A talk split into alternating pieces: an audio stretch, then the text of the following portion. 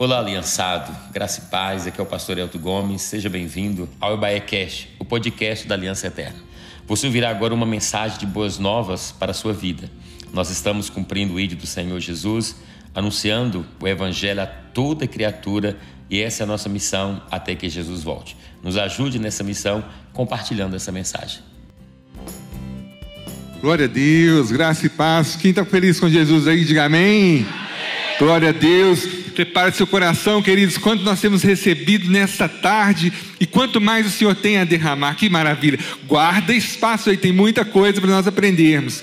Enquanto nós estávamos aqui, né, desde o início da administração, o Senhor falando ao nosso coração, reavivando o propósito ali dentro, algumas coisinhas que a gente vai guardando, o Senhor às vezes esquece e o Senhor vai trazendo para nosso coração. Nós temos uma equipe, vamos aqui ter um momento dessa ministração que fala de comunhão.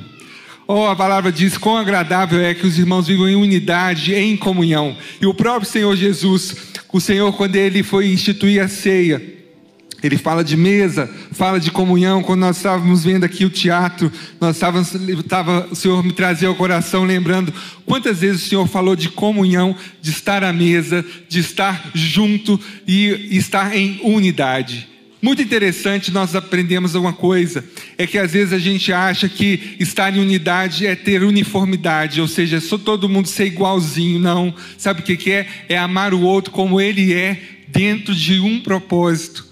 Isso é tão lindo. O Senhor é que faz isso. Quem traz essa unidade que o pastor acabou de falar aqui é o próprio Espírito Santo de Deus. Porque se o Espírito de Deus não trouxer unidade, como o Edgar falou, né, mesmo sendo uma lei, uma outra, uma frase, né, ter o inimigo tem a oportunidade de trazer destruição. É um prazer nós estarmos aqui, né, Janaína, para poder falar um pouquinho de comunhão, porque nós também temos desfrutado da comunhão com os irmãos aqui da Igreja Batista Aliança Eterna. A gente tem comunhão em casa, a gente tem comunhão no trabalho, a gente tem comunhão nas celas, na igreja, nas reuniões, e são muitas reuniões, e como é gostoso. E a gente aprende um pouquinho ali, um pouquinho ali, vai sendo alimentado, abastecido. Nesse... Nós temos os cursos do SETA, né? Né, Jacobete? Tantas coisas que a gente aprende. Né? Jacobete é anfitriã de uma célula linda lá no Eldorado, é, diaconisa aqui. Gente, como é gostoso olhar o rostinho de cada um e pensar, Deus, o Senhor traz amor, traz vida através da comunhão.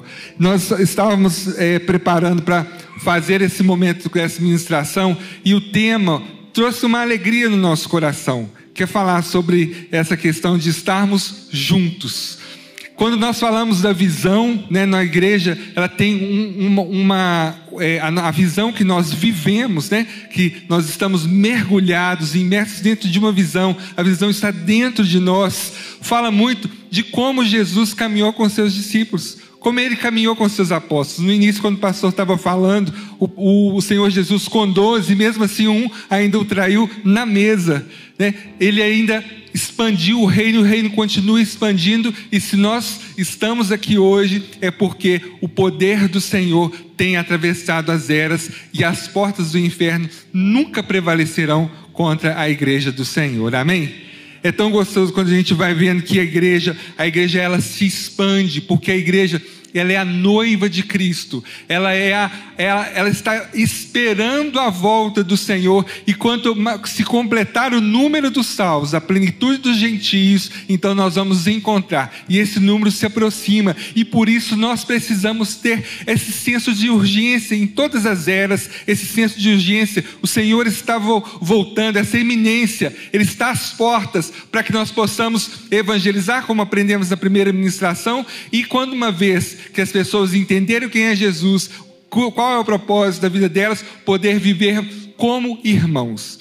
Eu queria chamar uma atenção para você dentro dessa visão que o Espírito traz essa, unidade, né, que traz todo esse processo da visão, algo muito importante que essa comunhão ela não, se, não acontece somente nas reuniões ou nas formalidades. Ela precisa acontecer no nosso coração na nossa forma de compreender o outro que caminha ao meu lado. Eu preciso ter unidade com a Janaína, não só porque nós temos um contrato formal ou uma aliança no dedo, ou recebemos uma bênção ou fizemos um juramento para um outro. nós precisamos ter uma cumplicidade, uma unidade de coração, de pensamento. Ainda que haja divergências entre os pensamentos, nós temos unidade. E na igreja é assim. Quando nós entendemos que tem uma visão, que tem um direcionamento e que nós estamos vivendo em comunhão, nós, nós conseguimos abandonar as nossas diferenças para viver a verdadeira comunhão, que aí ela vai se expressar do lado de fora. Falar, vou falar um exemplo, vou falar muito hoje não, vou falar um exemplo, mas que ficou o último, a última célula que nós vamos visitar. Ela está até rindo ali, Jana. Dona Lia ali, ó. Foi aniversário da Dona Lia. Levanta a mão assim, por favor. Ela é lá da cela do Dinho. Nós somos. É, foi aniversário dela. Foram duas quintas-feiras passadas. Nós fomos a visitá-la. E sabe o que, que me chamou a atenção? Né, além daquela comida gostosa, um caldinho de mandioca, estava friozinho naquela noite, tinha canjiquinha. Mas sabe o que, que me impactou muito? Foram as vizinhas da senhora Dona Lia, que foram lá porque a senhora convidou. As vizinhas de outras congregações, vizinhas que nem nunca foram em outras ocasiões. Naquele dia, ela fez o aniversário dela, que era no dia da cela, e ela convidou, e tinha pessoas ali de onde ela morava, ali perto. E a gente até, numa hora, teve o, o pastor Sudário, estava com o violão tocando, nem sabia que o pastor Sudário tocava, ele estava ali cantando, puxou um corinho ali naquela cela, uma amiga da dona Lia falou, a dona Lia perguntou, gente, fala aí, fala um corinho para a gente cantar. E essa amiga dela, no cabelo pretinho, não me lembro do nome dela, e ela já foi cantando, e todo mundo cantando, e aquela festa, aquela alegria. E essa alegria, queridos, ela também ela é traduzida numa simplicidade.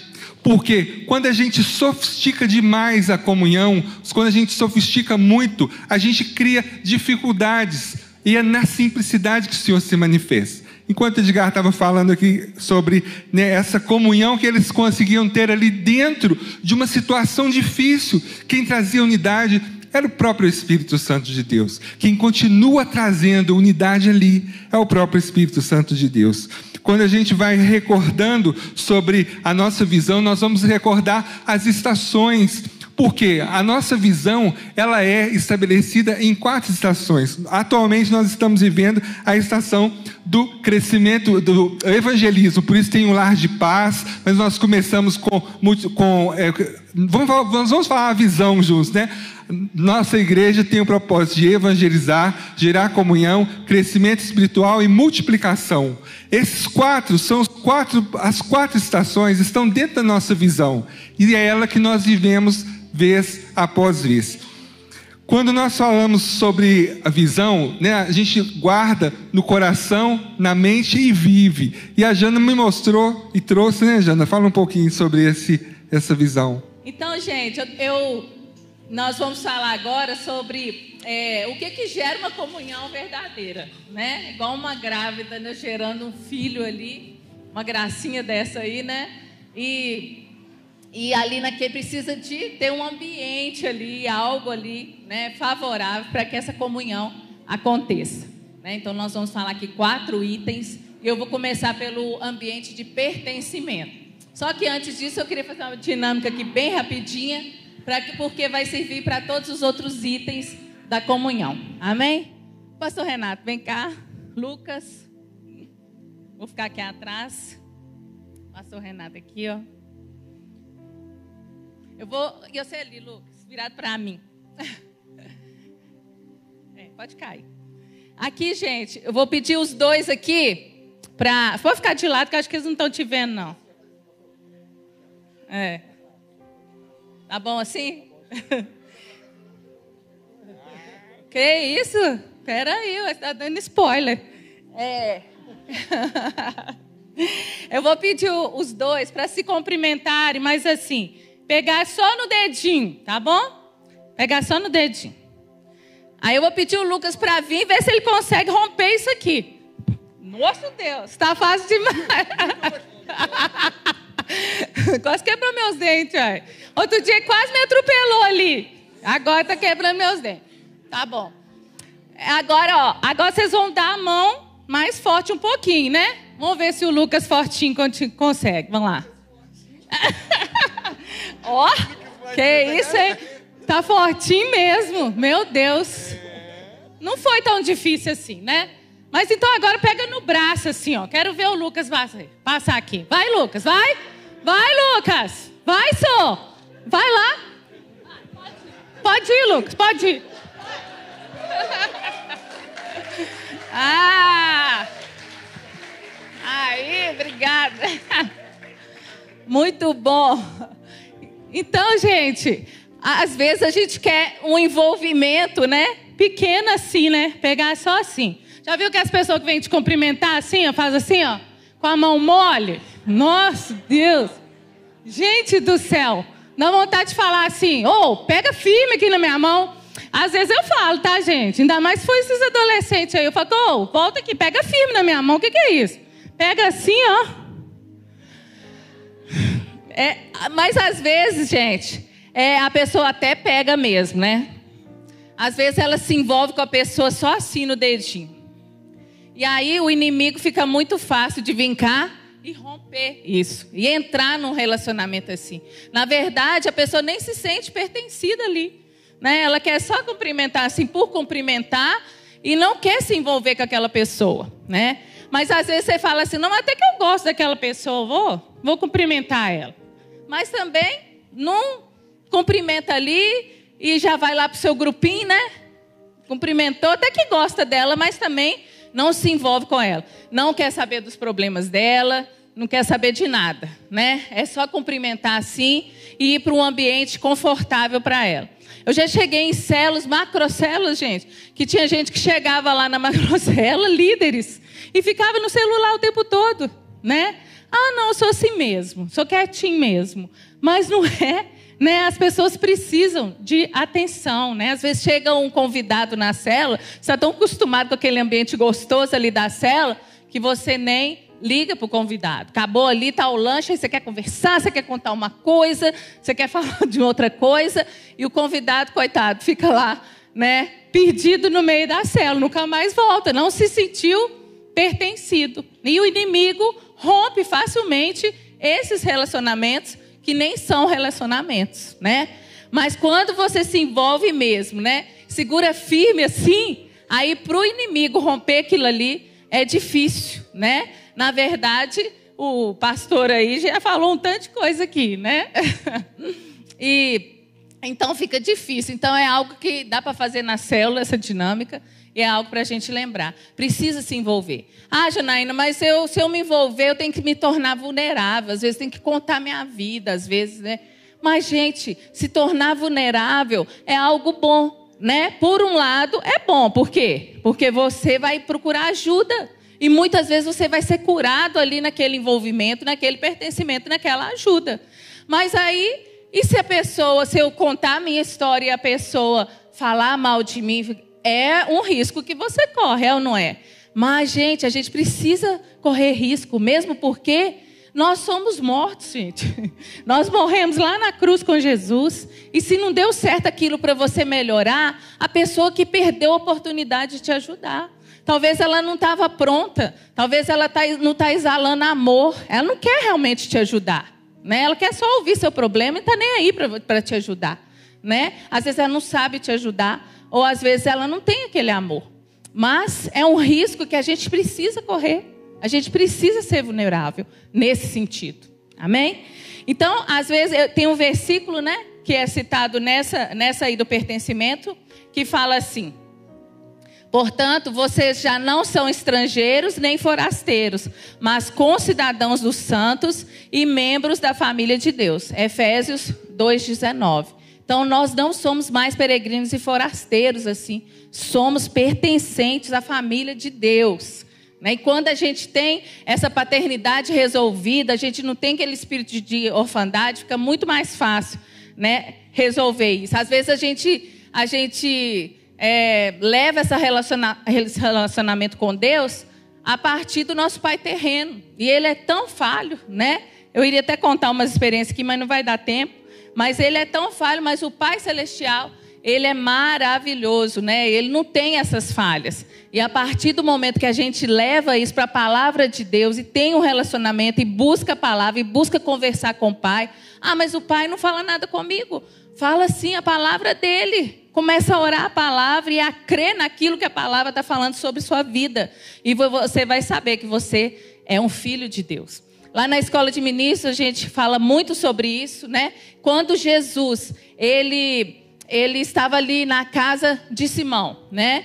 Ele a Bíblia fala, Jesus sabendo que era filho de Deus, para que viera e para onde estava indo, ele tirou a sua túnica, colocou a toalha e foi lavar os pés dos discípulos.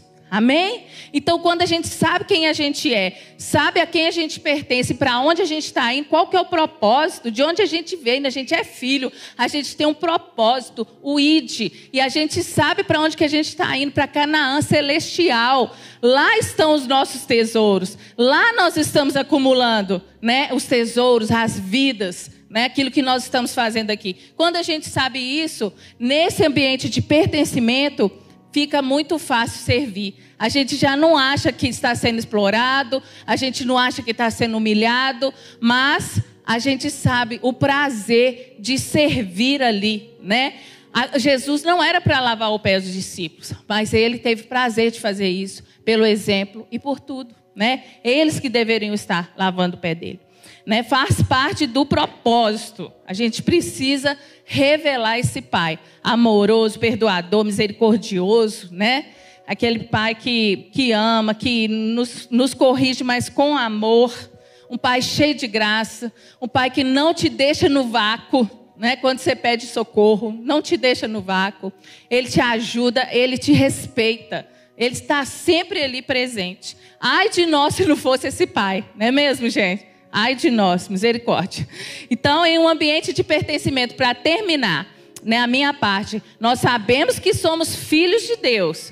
Nós sabemos que nós viemos, para que nós viemos e dedicamos o nosso tempo, a nossa vida para esse propósito. E nós sabemos também que não só fazemos parte do corpo, mas que somos apaixonados por essa igreja. Amém?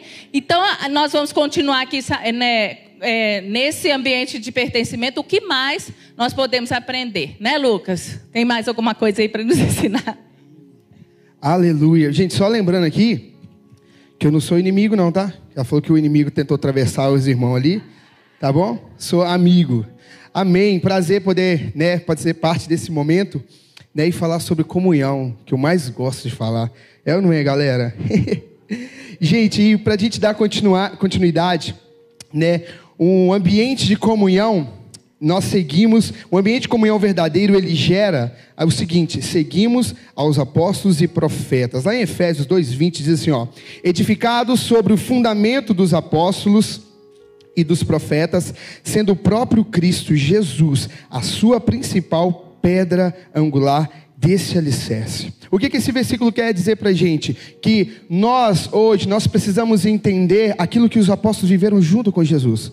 Os apóstolos foram, foram constituídos a caminhar, a estar perto. Jesus, ele veio nessa terra, ele veio mostrar, ele veio fazer e ensinar princípios, propósito. E ele veio quebrar sistemas egoístas que a gente, né, lendo a palavra, a gente vê que os fariseus, os escribas, eles usavam muito aquele sistema religioso, porque o sistema religioso, ele nos afasta é verdade? Nos afasta. Mas a comunhão, quando eu faço com meu irmão, né, como nós vemos aqui, a forma da gente caminhar, até de cumprimentar, nós somos mais fortes e ali o Senhor opera a bênção. Eu gosto muito de falar sobre um versículo, né, que é uma das bases que eu uso muito na supervisão, que é o Salmo 133. Na verdade, o versículo é um capítulo, Salmo 133, que, que fala que é o com bom e com suave. Quando a gente vive em comunhão, é suave caminhar.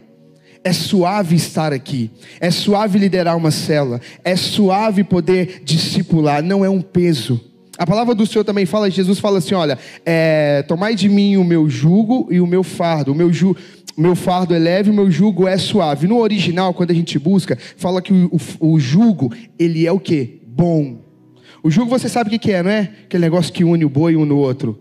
Então, o jugo de Jesus, ele é bom. Sabe por quê? Ele não tira esse jugo. Porque o jugo, ele nos aproxima. Ele nos faz ficar perto para a caminhada, para poder sermos fortes. Porque se um cair, o outro quer vai levantar. Né? E, esse, no, e no, no capítulo de Salmo, quando fala sobre essa comunhão, sobre essa unção, né, que o prazer de Deus, que ele se agrada, ele fala que ali ele ordena a bênção para a vida eterna. Eu sempre falo isso. Às vezes a gente fala como pensa em bênção, né? Quando a gente lê esse capítulo e esse verso, a gente pensa já em bênção, né? Financeira. Mas o Senhor está falando de Jesus. Ali, aquele, aquele salmista está profetizando Jesus. Sabe por quê? Porque qual é a única bênção que vai, ver, vai, vai, vai ser pela eternidade? Jesus, somente Ele, é Ele estando no meio de nós. Então, quando nós estamos em comunhão, estamos juntos, nós somos fortes, porque Jesus está conosco. E os apóstolos viveram isso, o Senhor veio ensinando, né? Os escribas questionavam Jesus, qual que é o maior mandamento? O que que é, qual que é o maior? Ficava o tempo todo questionando a forma de Jesus trabalhar, a forma de Jesus ensinar, porque Jesus ele não queria o que excluir pessoas, mas ele sim excluía. Jesus trazia os improváveis. Pastor Adriano uma vez ministrou para a gente, né, aqui sobre os improváveis. Olha para essa pessoa que está do seu lado e fala assim: você é um improvável. Olhando para você mesmo, você acha que você pode liderar uma cela? Que você pode conduzir alguém a um caminho do Senhor? Você pode mudar a vida de alguém? Eu falo muita coisa, eu falo uma coisa também na supervisão seguinte, que faz parte dessa comunhão. É que você não pode me curar, mas a minha cura está em você. Porque eu preciso estar perto de você. Porque você caminhar com o Senhor, você ser transformado por Jesus, você me transforma. Às vezes a gente gasta muito falando, né? Às vezes quer falar demais e fala, fala, fala. Mas eu falo sempre com os meninos: existe o tempo de cada um. Viva a presença do Senhor, viva a intensidade. Foi isso que Jesus fez. Jesus pegou os caras mais improváveis, os mais improváveis daquele tempo, pessoas que foram, né? É, segundo estudiosos, eles foram rejeitados lá da escola dos talmidinhos, né? um negócio assim, né? foram rejeitados porque não conseguiram dar sequência, não eram letrados. E Jesus pegou os caras vieram caminhando, ensinando, amando eles intensamente. Tem um versículo que eu amo muito, que ele fala, ele resume, né, muito, muito isso sobre a comunhão, o que Jesus fez e o que é a comunhão faz conosco, né, o que nós devemos fazer através da comunhão. É assim, ó, lá em João 13, 20, 34 diz assim, ó, um novo mandamento vos dou, que ameis uns aos outros, assim como eu vos amei, que desta maneira tenhais amor um para com os outros. Olha o 35, que maravilha. Através deste testemunho, amando um ao outro, todos reconhecerão que sois meus discípulos, se tiveres amor um pelo outro. Você quer ser discípulo do Senhor? Você quer viver uma vida como os, os, os apóstolos viveram? Ame uns aos outros. Viva em comunhão.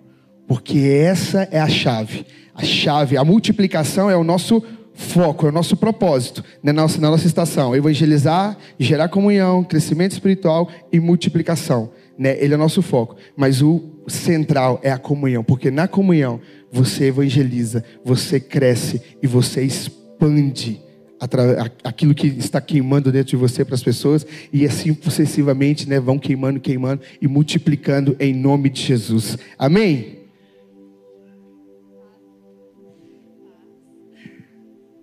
Paz, igreja. É uma honra estar aqui. Espero poder contribuir com a sua caminhada, com o seu coração. Eu sou a Poli do Lucas e estamos aí servindo com muito amor. E esse texto de Efésios, né, ele vai dizer sobre o fundamento. E é tão interessante porque a gente, é, nós temos, né, o legado de Atos, quando diz, né, que eles estavam ali juntos, compartilhando da palavra e muito né, do que a gente tem vivido na supervisão é, é por esse caminho. Quantas guerras nós já passamos, né? Quantas lutas. E em todo tempo a gente se une para orar, a gente se une em propósitos. Quantos propósitos nós já fizemos? E quando nós falamos de comunhão e nós falamos né, desse texto edificado sobre o fundamento dos apóstolos, é muito importante a gente lembrar que nós precisamos ser guiados pelo Espírito Santo. Nós temos um fundamento que é a palavra, que é a história, e a história ela honra Deus, ela revela quem Deus é. Mas hoje o Espírito Santo ele habita em nós. E nós precisamos desse temor no nosso coração, porque não existe a chave do sucesso. Não existe um, uma fórmula. Bebe essa água aqui em três dias, né? Não existe, gente. Para cada situação, o Espírito Santo é Ele que traz a estratégia, é Ele que traz o discernimento. Né? Nós passamos agora esse processo treinando supervisores e eles, nós caminhamos juntos. Como supervisores têm quatro anos, com alguns a gente vai caminhar uma média de seis anos que nós caminhamos juntos. E nós já vivemos muitas coisas. E às vezes eles chegam, né? Ah, mas e aí, como é que faz? Como é que resolve? Não sei o que e tal. E aí? E aí que nós vamos ter que orar. nós vamos ter que orar e saber o que, que o pai acha. Por quê, gente? Nós lidamos com pessoas. Nós somos cooperadores. Não é uma empresa, não tem um script de regras para dar certo. A vida do sucesso depender do Espírito Santo. Dependa dele, vai dar tudo certo. Seja guiado por Ele. Por quê? Cada um traz um legado. Cada pessoa que nós trabalhamos como líder, eu creio que aqui tem uma boa quantidade de líder, mas lá na sua célula, cada um tem uma história. Não tem como a gente agir da mesma maneira com todos. Não tem como dar o mesmo conselho para todo mundo. Vocês concordam comigo? Nós precisamos ser guiados, ou seja, nesse ambiente de comunhão. Tenha temor no no... é muito importante que nós tenhamos temor no nosso coração e sejamos guiados o Espírito Santo. Bom, o, o pastor, eu creio que foi o pastor, ele colocou uma frase na pauta e eu achei ela muito muito interessante, muito pertinente. E ela fala assim: o ensino da igreja não pode estar destituído de revelação e poder sobrenatural. Deus nos deu poder e precisamos viver com base nessa autoridade que nos foi concedida, não e não nos recursos da terra. Isso é uma verdade. Nós precisamos sair daqui com isso cravado nos nossos corações. Deus é um Deus de relacionamento e hoje ele habita em nós. Nós passamos um momento que um dos últimos momentos que nós passamos na supervisão que me marcou muito. Nós começamos a perceber que o inferno estava furioso contra as nossas vidas. Só que a gente percebeu, meio que a gente já estava no meio do negócio, sabe? Não sei se alguém já viveu isso. Aí aconteceu uma situação, chegou assim uma média de 5 a 10 pessoas relatando a mesma coisa. Aí, ok. Aí depois aconteceu o que foi em casamento. Primeiro momento que aconteceu foi nos casamentos. Depois aconteceu episódios na mente. Aí eu fui contando, inclusive a Dani estava lá em casa. Aí ela começou a me contar que ela era uma das dez, né? Cadê ela? Tá por aí. Ali ela. Ela era uma das dez. E eu também estava nesse pacote, mais algumas outras pessoas. Quando ela começou a me contar, eu, na hora o Espírito Santo acendeu uma luzinha na minha cabeça Falei, gente, isso é o inferno furioso com as nossas vidas. Eu falei, Dani, o que você está me contando, eu ouvi de. Aí comecei a contar. Falei, Jesus, isso é um levante do inferno. E eu falei, Dani, é o segundo momento. E assim, vamos dizer, em 30, 60 dias que a gente estava vivendo. Aí eu trouxe para a galera, falei, gente, vamos orar. Vamos orar, porque eu não quero ser pega no meio da batalha, não. O Senhor tem que antecipar esse negócio. Ele é o Deus da batalha e nós vamos orar e o Senhor vai nos antecipar essa guerra. Não tem condição de toda vez a gente já tá lá para perceber. Aí nós começamos a orar. Gente, naquela semana nós tivemos uma conversa, estava eu e as supervisoras. A, a Rose trouxe uma situação sobre uma criança. E aí nós oramos pelo futuro daquela criança. Naquela mesma semana, o Senhor começou a trazer sonhos, né? Gabi, Max, sonhos com crianças. Aí, na hora que, acho que foi a Gabi, estava me contando, na porta da igreja, e ela né, foi muito forte, uma criança endemoniada das nossas. E quando ela estava contando, na hora, o Espírito Santo me trouxe: O que, que vocês pediram? E aí nós começamos a orar pelas nossas crianças, as crianças né, da nossa supervisão, das nossas células. Então, assim, o Senhor é o Deus da batalha. Em um ambiente de comunhão, nós precisamos ser guiados pelo Espírito Santo. Amém? Amém, pastor Marcelo?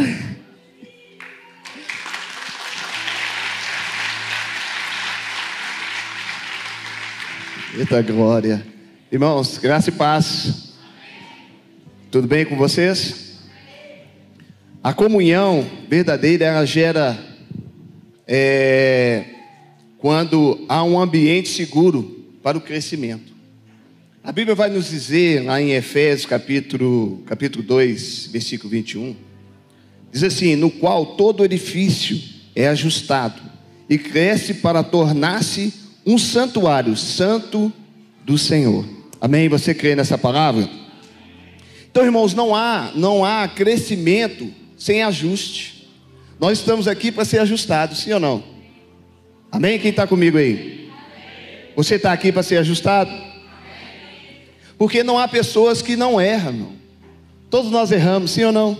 Diga para o seu irmão assim: Eu erro, meu irmão. Eu erro.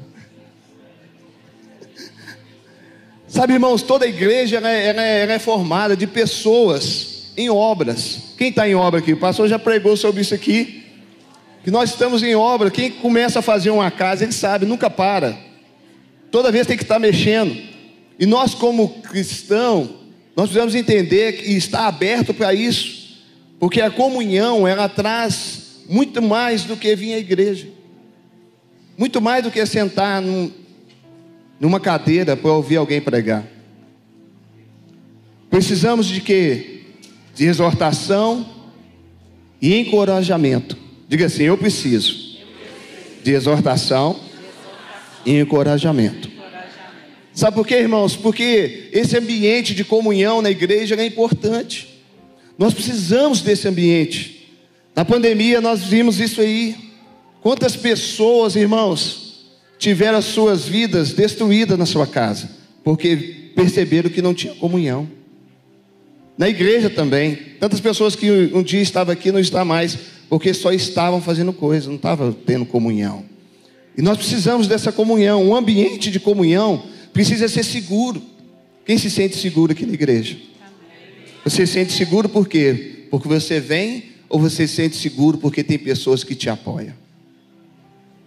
Porque a igreja é lugar disso. As pessoas precisam perceber que a intimidade é possível com Deus. Amém? Quem tem intimidade com Deus aqui? Todo mundo tem.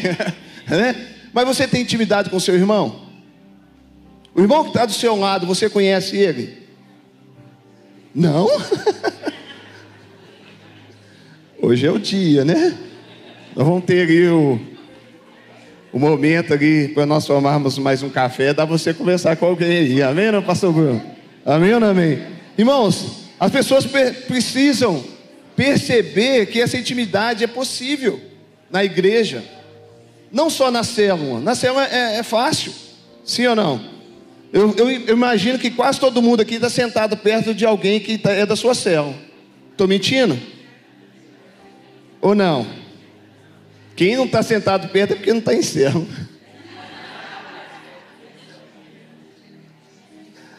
Sabe, irmãos, esse relacionamento é importante. Termos esse ambiente de comunhão.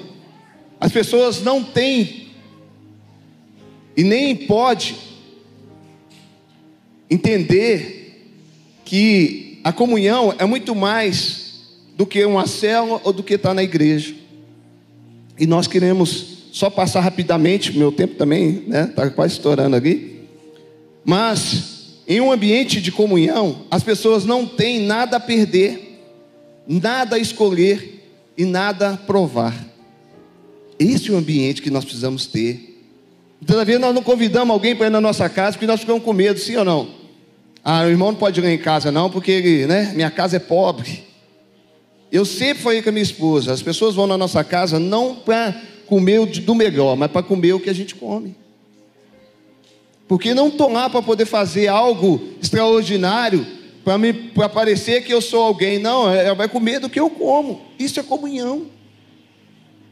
E a Bíblia diz isso, irmão, lá em João, em 1 João capítulo 1, versículo 7, diz assim: se, porém, andarmos na luz, como Ele está na luz, mantemos comunhão uns com os outros. Quem está na luz aqui? Eu imagino que você tem comunhão um com o outro. E a Bíblia continua dizendo, né, e o sangue de Jesus, seu Filho, nos purifica de todo pecado. Tudo é revelado quando nós temos comunhão. Porque eu e você não temos nada a esconder. Porque eu e você somos livres. Amém ou não amém? Diga assim: Eu sou. Diga bem forte: Eu sou. Diga bem forte: Eu sou. Livre. Amém? Então você não tem nada a esconder. Você pode convidar, né, Marcelo? Né? Convidar você, convidar alguém para ir na sua casa. Porque comunhão não é só estar na igreja. Assim é a igreja. Por quê, irmão? Assim é a igreja. Assim é célula. Assim é comunhão em casa. Eu não vou perguntar aqui se você já convidou alguém para ir na sua casa esse ano. Mas se você não convidou, convida. Não convida aquele da sua cela, não. Convida aquele que você está vendo aí sentado perto de você no banco. Conheça ele. Eu conheço o Rodrigo ali. E a Lucélia. Eu conheço algumas pessoas aqui. Não é só daqui da igreja, não, irmãos. É porque é da sua casa. É. É, Igor. É comunhão, meu irmão. Quando nós saímos desse ambiente de comunhão parcial na igreja, na célula, e vamos para a casa de alguém, você passa a conhecê-lo. E quando você passa a conhecer, a Beth até falou uma frase que eu estou tentando lembrar, mas não consigo, você vai ter que falar. Fala aí. Para mim, comunhão gera relacionamento. Relacionamento gera vida e saúde emocional. Amém? Você pode aplaudir ao Senhor?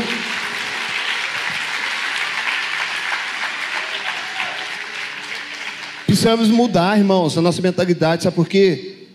Não são, nós não somos pessoas controladas e nem controladora. Ah, não vou chamar fulano para em casa, não, que vai ficar reparando a minha casa. Não, não está ali para isso, não, ele está ali para ter comunhão, para te conhecer. E quando nós conhecemos um ao outro nessa, nessa intimidade de comunhão, irmãos, você passa a defender ele, porque você conhece, não só de igreja. Ninguém põe a mão no fogo por uma pessoa que está na igreja, batendo palma com você.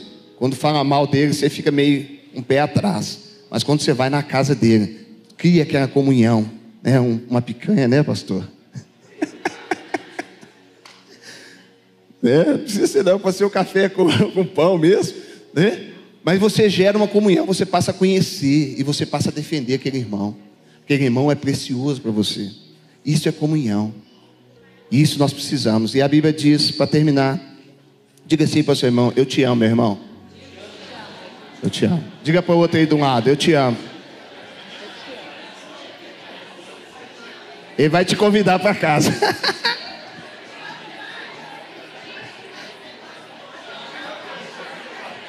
Eita glória. Olha o que a Bíblia diz meu lá no Salmo 133. Amém, meus. Salmo 133, para mim terminar, versículo 1 diz assim, né? Que você conhece. Ó oh, quão bom e quão agradável viverem unidos, irmãos. É como óleo precioso sobre a cabeça, o qual desce sobre a barba, a barba de Arão, e desce para a gola das suas vestes e é como o orvalho de Hermon que desce sobre os montes de Sião. Ali, olha onde, irmãos. Ali, quando você está naquela comunhão na casa do irmão, ali, o Senhor ordena a sua bênção e a vida para sempre. Você pode aplaudir o Senhor por essa palavra? Quando nós saímos, irmãos, dessa, dessa parede aqui, ó, e fazemos algo diferente, ali o Senhor ordena a sua bênção. Talvez é ali que ele vai se abrir com você. É ali que você vai conhecer. Talvez ele está precisando da sua ajuda. É ali que você vai conhecer toda a história daquele irmão.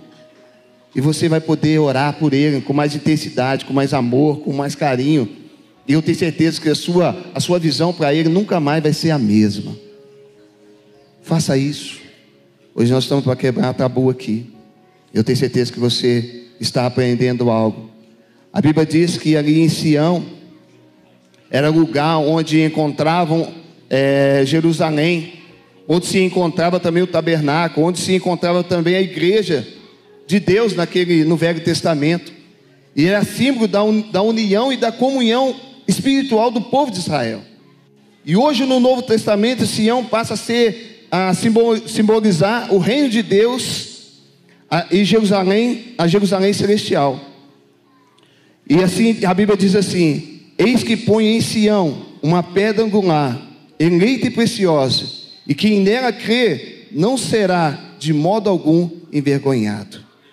Quando você traz a pessoa para sua casa, aquela pessoa não vai ser envergonhada, não, sabe por quê, irmão? Você está gerando comunhão. E quando você está gerando comunhão, você está protegendo a sua saúde emocional. Está sendo construída ali. Amém? E eu queria que você pudesse também aprender algo que diz assim: caso você sinta sem comunhão com Deus, hoje é uma grande oportunidade para mudar isso na sua vida. Eu não estou falando essa comunhão com Deus, porque o seu irmão é semelhança do Senhor, sim ou não? Amém? Então nós precisamos ter comunhão um com o outro. Homens são desenvolvidos da mesma forma que o ouro é achado. Ouve isso. Várias toneladas de sujeiras devem ser removidas para conseguir uma pedra de ouro ou uma grama de ouro. Mas se você não entra na mina, você não entra na mina procurando a sujeira, sim ou não? Ninguém vai pegar, procurar ouro e vai ali para ver sujeira. Não. Você vai ali procurando o que? O ouro. E o ouro está do seu lado. Fala assim: meu irmão, você é ouro. Você é ouro. Amém? Então, quando você convidar o seu irmão para ir na sua casa, sabe que ele é ouro. Não tenha medo de errar, meu irmão. Seja pronto para esse ajuste. Não existe não existe, irmãos, comunhão sem relacionamento. E relacionamento, quando você vai na casa do seu irmão, é um vínculo que fica para sempre. Amém? E nessa noite nós também temos a oportunidade, a comunhão gera é, a unidade. E eu não consigo falar isso. Eu queria chamar o pastor e a pastora, né, a pastora Renata, a pastora de Neia para falar um pouquinho sobre isso. Você pode aplaudir o Senhor pela vida deles? Amém. Glória Amém. a Deus. Aleluia. Amém. A comunhão verdadeira é gerada quando há unidade. Para mim, a unidade é o coração.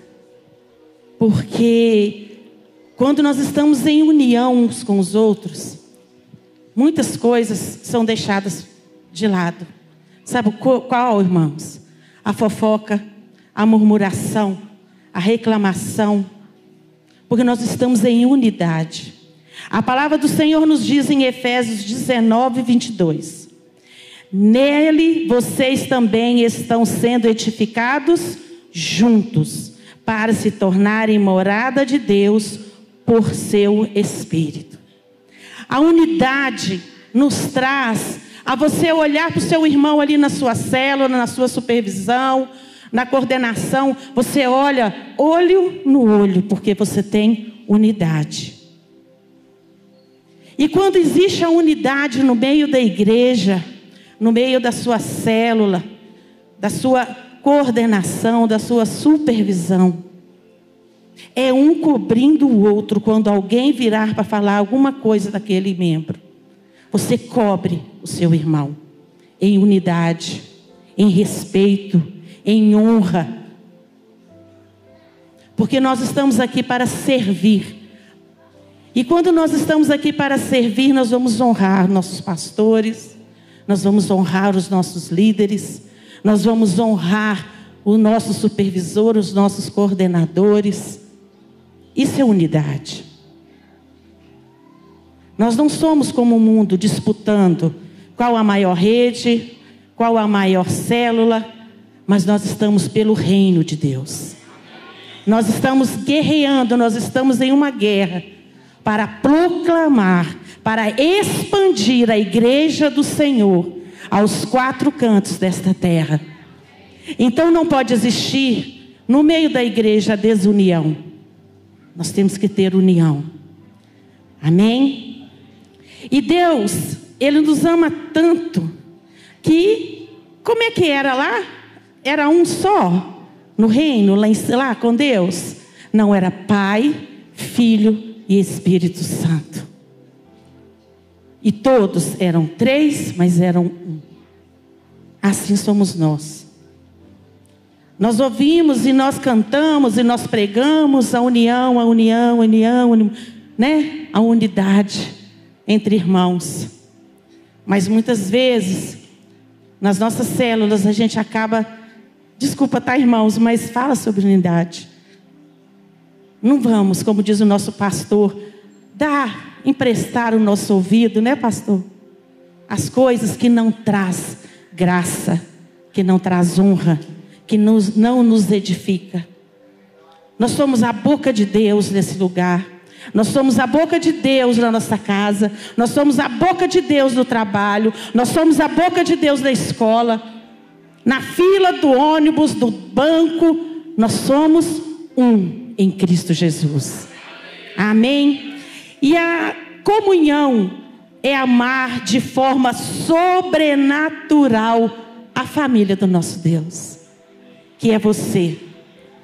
Muitas vezes, igual eu e o pastor Renato, temos o Lucas e a Tamires, como filhos que saíram daqui, mas nós temos tantos filhos espirituais, e nós nos sentimos tão honrados quando nós vemos os nossos filhos espirituais crescendo, porque nós temos que ter unidade, amar, respeitar a família de Deus.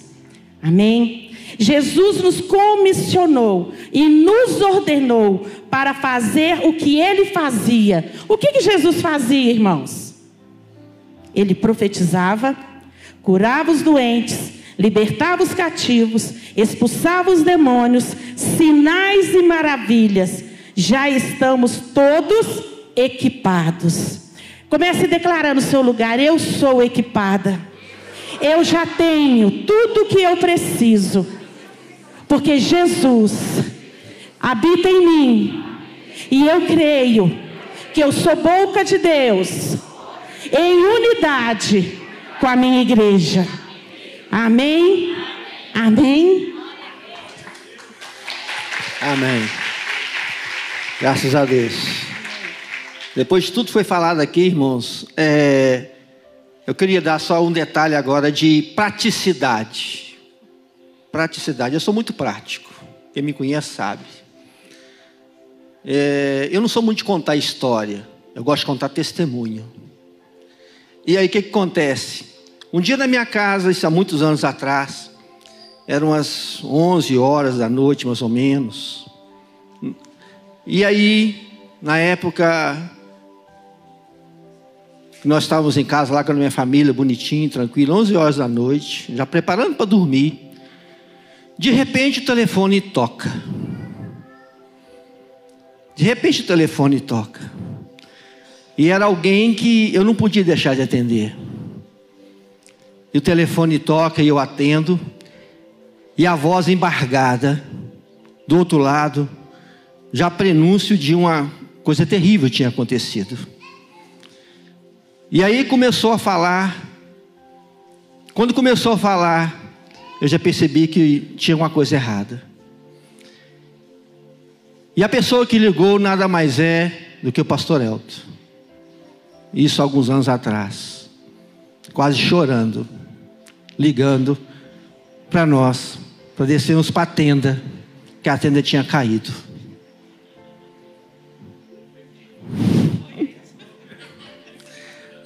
A tenda tinha caído, a chuva chegou, terça-feira à noite. Coração pulsando, pegamos, né, acelerando, descemos para lá para a tenda, encontramos ele e mais algumas pessoas que eu não me lembro quem, lá na tenda. E ali nós olhando para aquilo tudo ali, e ela caindo, e nós não podíamos fazer nada, porque a chuva era muito forte, a tempestade era muito forte. E, e, e nós não podíamos fazer nada, irmãos. A única coisa que nós podíamos fazer, sabe o quê? Nós unimos e começamos a orar. E nós oramos. Nós oramos naquele lugar. E naquele dia, naquela noite, nós fizemos um pacto de não deixar aquela obra morrer. Não deixar. Nós continuamos orando. E a cachorra parou. A tenda estava no chão. Basicamente a metade da tenda estava no chão. Nós não tínhamos recursos para reconstruir. Mas a unidade, a união, era tão forte, era tão poderosa, que nós nos unimos ali. E no outro dia, nós já começamos a arrecadar recursos. E começamos a, a, a buscar recursos. E começou a aparecer recursos do nada. Assim como foi nessa igreja, quando eu cheguei aqui em 82. Não tinha parede, não tinha nada. E de repente eu estava construindo aqui, chegava um caminhão de tijolo, chegava um caminhão de cimento, mandava descer. Quem mandou? Não sei. Alguém mandou colocar aqui para vocês. É assim que construiu essa igreja. E na tenda não foi diferente. Naquele dia, nós oramos, buscamos o Senhor, e nós nos unimos. E Deus colocou muitas pessoas no nosso, nosso caminho para nos ajudar. E nós reerguemos aquela tenda. E nós reerguemos aquela tenda em pouco espaço de tempo. E naquele momento em diante, nós percebemos que Deus estava conosco naquele lugar. Deus está conosco nesse propósito. E naquele dia em diante, irmãos, nós começamos esse trabalho de aliança eterna. E nós percebemos quanto Deus tem nos abençoado. Não porque nós merecemos, que merecimento nenhum nós temos. Porque Deus colocou a unidade em nosso coração. Pai do Senhor, igreja. Deus abençoe a todos. Depois de um teatro maravilhoso desse. É, então, é, meu nome é Paulo, da Rose. Eu sou a Rose do Paulo. Beijinho, tinha que ter um beijinho, né? Amém? Tem que ter beijinho. Essa parte é a melhor, viu, gente? Então, é, Deus falou comigo, a gente tem uma oração para fazer, e Deus falou comigo essa semana toda. A Rosa até falou assim: Paulo, veja bem o que você vai falar para você não estender, porque nós temos só oração. Amém. Eu falei: então, bacana. Mas eu tentei mudar a história e Deus falou: não, você tem que falar. Amém? Então eu queria que vocês abrissem a Bíblia em Lucas 10, versículo 25. É rapidinho, tá, gente? Era só uma oração, mas vai ser bem rápido. 25 começa assim. E eis que se levantou um certo doutor da lei, tentando e dizendo: Mestre, que farei para herdar a vida eterna? Ele disse: Que está escrito na lei? Como lês?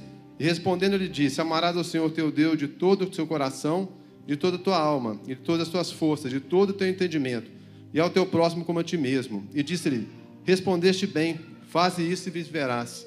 Ele, porém, querendo justificar-se a si mesmo, disse a Jesus: Quem é o meu próximo? Respondendo Jesus, disse: Desci um homem de Jerusalém para Jericó e caiu nas mãos dos salteadores, os quais os despojaram, espancando-os, retiraram, deixando-o meio morto. E ocasionalmente descia pelo mesmo caminho certo sacerdote, e vendo, passou de largo. E de igual modo também um levita, chegando àquele lugar e vendo, o passou de largo. O 33 é o mais importante. Mas um samaritano que ia de viagem chegou ao pé dele e, vendo, moveu-se de íntima compaixão. E aproximando-se, atalhou as feridas, deitando-lhes azeite vinho e pondo sobre a sua cavalgadura. Levou para uma estalagem e cuidou dele. E partindo ao outro dia, tirou dois dinheiros e deu aos hospedeiros e disse Cuida dele, e tudo que mais gastares, eu te pagarei quando voltar. Quando, pois, deste três, te parece que foi o próximo. Qual, pois, destes três te parece que foi o próximo daquele que caiu nas mãos dos salteadores? E ele disse: O que usou de misericórdia para com ele. Disse, pois, Jesus: Vai e faze da mesma maneira. Amém? Jesus fala para a gente fazer da mesma maneira. O que é da mesma maneira? É o que a gente fala de comunhão, né? A gente tem falado de comunhão, o tempo todo falando de comunhão. Qual que é a nossa comunhão? A que ponto nós podemos é, chegar perto do outro e falar: como você está? O que está acontecendo com a sua vida? Qual é o estreitamento de relacionamento que nós podemos ter com o próximo? Às vezes de uma célula, às vezes de uma outra célula, da mesma igreja. O que nós podemos fazer para ajudar o próximo? Porque na verdade a comunhão é isso tudo é tudo isso. Porque nós temos que entender que comunhão é você estender a mão para o próximo quando ele precisa de um próximo. Não é? É porque na verdade, quando você estende a mão para o próximo, você está perguntando para ele: como que eu posso te ajudar? De que maneira eu posso te ajudar? Né? Às vezes o irmão está passando uma situação de dificuldade, às vezes uma situação né, de, af de aflição. E nós não devemos só orar, nós devemos ajudar, nós devemos estender a mão. Porque é, é, é muito importante que a gente ore, mas é muito importante que a gente, tira, que a gente possa tirar o irmão da aflição. Imagina se nessa, nessa passagem não tivesse, não tivesse o bom samaritano. O que, que ia acontecer com esse homem ali? Aonde que entra o bom samaritano na nossa vida? O que nós podemos fazer para fazer diferença na vida de alguém? Nós devemos orar, mas nós devemos também ajudar. Nós devemos entender o seguinte: é, o que nós podemos fazer para te ajudar? Né? Às vezes você tem uma situação, um irmão está ali passando uma necessidade, e realmente a oração, como eu já disse, é muito importante. Mas é importante também que você fala, meu irmão, abre o coração. Nós vamos fazer de tudo para tirar você dessa, dessa situação. Não importa o que for, mas nós estamos juntos. Amém? Então, que nesse momento de comunhão, nós estamos aqui para falar sobre comunhão, orar pela comunhão, que a gente entenda isso, que comunhão, além de estar junto, é sentir a dor do outro, é sentir a dor e ajudar a resolver. Não só sentir, mas ajudar a resolver também. Como que eu posso fazer para te ajudar? Né? Que a gente possa levantar recursos, que a gente possa levantar é, situações, maneiras de, de, resolver a situação daquele irmão. Às vezes é um, é um irmão que está sem, sem uma, uma, casa. Já aconteceu na nossa célula, a gente estender a mão para o irmão que não tinha onde morar. Né? Então nós fomos lá, conseguimos uma casa para ele. Às vezes é um alimento, às vezes é um algo maior. Então que a gente possa também entender isso. Que a gente possa estar tá no momento de, de, de, de, de, companheirismo, de comunhão, né? Igual a gente teve o nosso futebol de sábado, o pastor Marcelo está ali também, né? Nós temos nosso futebol no sábado. É um momento de comunhão. Mas que também eu possa, pastor Marcelo, o que está acontecendo? Eu posso te ajudar? Tem alguma coisa que está te afligindo? Em que, que eu posso te ajudar? Amém? Nós temos que ser uma igreja em comunhão completa, não somente no momento de alegria, mas no momento de dor também. E poder tirar o irmão da dor. Amém? Amém. Glória a Deus. Vamos ficar de pé, igreja? Vamos orar, né? Para encerrar esse momento. É, vai ter um intervalo agora, às 19 horas vai estar tá voltando, tá? E tem muito mais. Tem muita palavra, tem muita comida para gente boa aí. Amém? Vamos orar esse momento de comunhão. Como comunhão é gostoso. Quem me conhece sabe tanto que eu gosto de uma comunhão, gosto de uma mesa. Amém? E a mesa ela gera isso, né? Ela gera olhares, ela gera ajuda, ela gera perdão, ela gera pertencimento, que é estarmos pertencentes a uma família, porque nós somos filhos e, somos, e se somos filhos, somos família ela gera o crescimento, porque aprendemos um com o outro, ela gera obedecer o pai, obedecer o pastor, obedecer aquele que está à mesa, aquela autoridade que está sobre a sua vida. A comunhão gera isso também. E ela gera unidade, que é isso tudo aqui. Olha quantas pessoas estão aqui. Isso é unidade.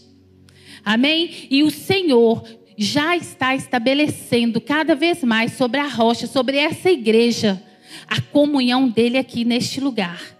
Vamos orar, vamos colocar a mão no nosso coração para que o Senhor estabeleça realmente quem não tem esse dom que venha ter mais. Né? Ser anfitrião é um dom de comunhão também. Receber bem uma pessoa é um dom de comunhão. Eu reconheço muitas pessoas que falam assim, Rose, eu não sei ser anfitrião. Eu falei assim, eu vou te ensinar. Se você não sabe, pode me procurar. Eu vou te ensinar. Amém?